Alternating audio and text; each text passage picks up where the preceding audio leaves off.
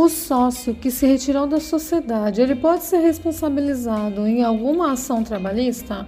Olá para os nossos ouvintes. Sou Michele Silvério, advogada trabalhista do Lacerda Santana Advogados, e hoje nós vamos falar um pouco sobre esse tema tão atual que recentemente foi modificado pela reforma trabalhista.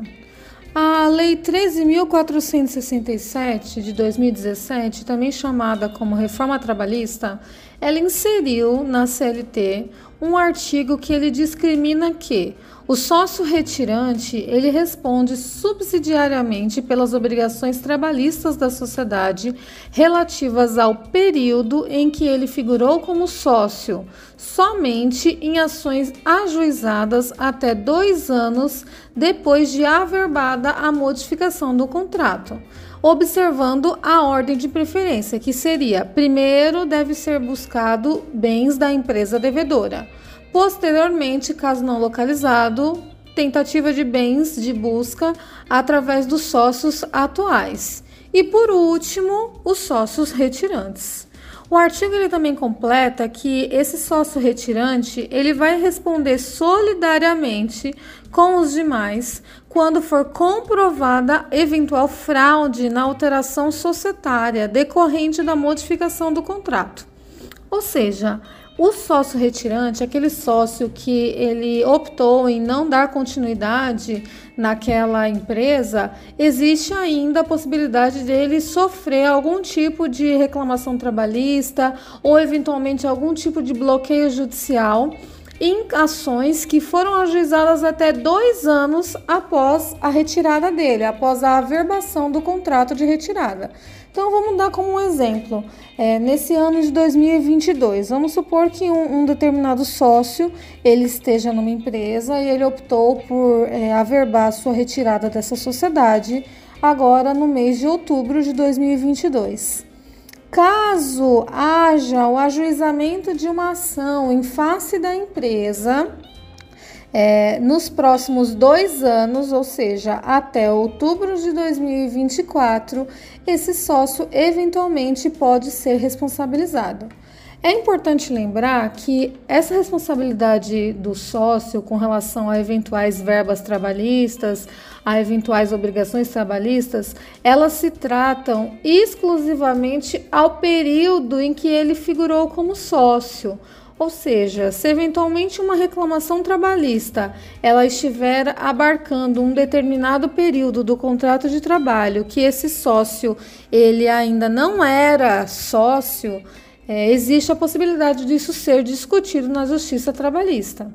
Lembrando que há ordem de preferência. Então, o processo, quando ele chega na fase de execução, ou seja, na fase de pagamento, o judiciário, a Justiça do Trabalho, ela deve observar na tentativa de busca de bens, caso o pagamento não tenha sido, sido feito de forma espontânea, deve se iniciar por buscas de bens através da empresa devedora. Então, geralmente são feitas buscas de é, veículos, imóveis, valores em contas correntes, Posteriormente, existe a possibilidade de busca de bens através dos sócios atuais, ou seja, os sócios que ainda figuram no contrato social, existindo inclusive a, a possibilidade da desconsideração da personalidade jurídica, ou seja, é, trazendo ao processo, ao processo os bens desses sócios atuais e, por fim, busca de bens dos sócios retirantes também.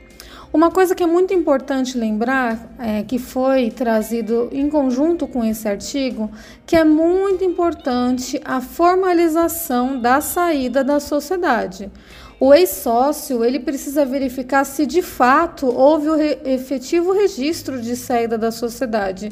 Ou seja, não basta apenas a comprovação de liquidação das cotas. Só isso não vai ser suficiente para demonstrar que esse ex-sócio de fato é, saiu, foi excluído, não tem mais participação. É preciso que haja a averbação na junta comercial acerca da saída desse sócio. Sem essa formalização, esse sócio ele pode vir a responder junto com os sócios atuais, ainda que de fato ele não pertença mais a essa sociedade.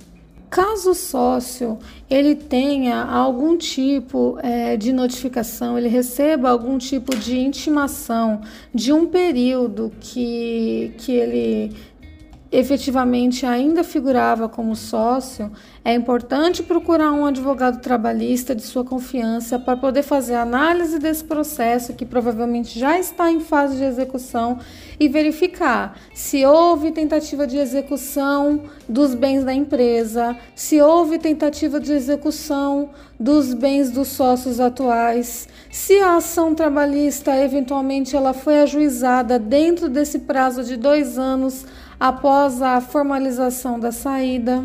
Todas essas formas é, são meios do, do advogado dar uma assistência para esse sócio retirante que eventualmente é, esteja sofrendo com uma inclusão em, um, em algum processo trabalhista, justamente para não correr o risco de eventualmente ter os seus bens penhorados, é, ou mesmo valores bloqueados em contas correntes, é uma forma é, de estar tá acompanhando e analisando se esses requisitos eles foram preenchidos para somente após a análise de todos eles essa, essa execução prosseguir em face desse sócio retirante.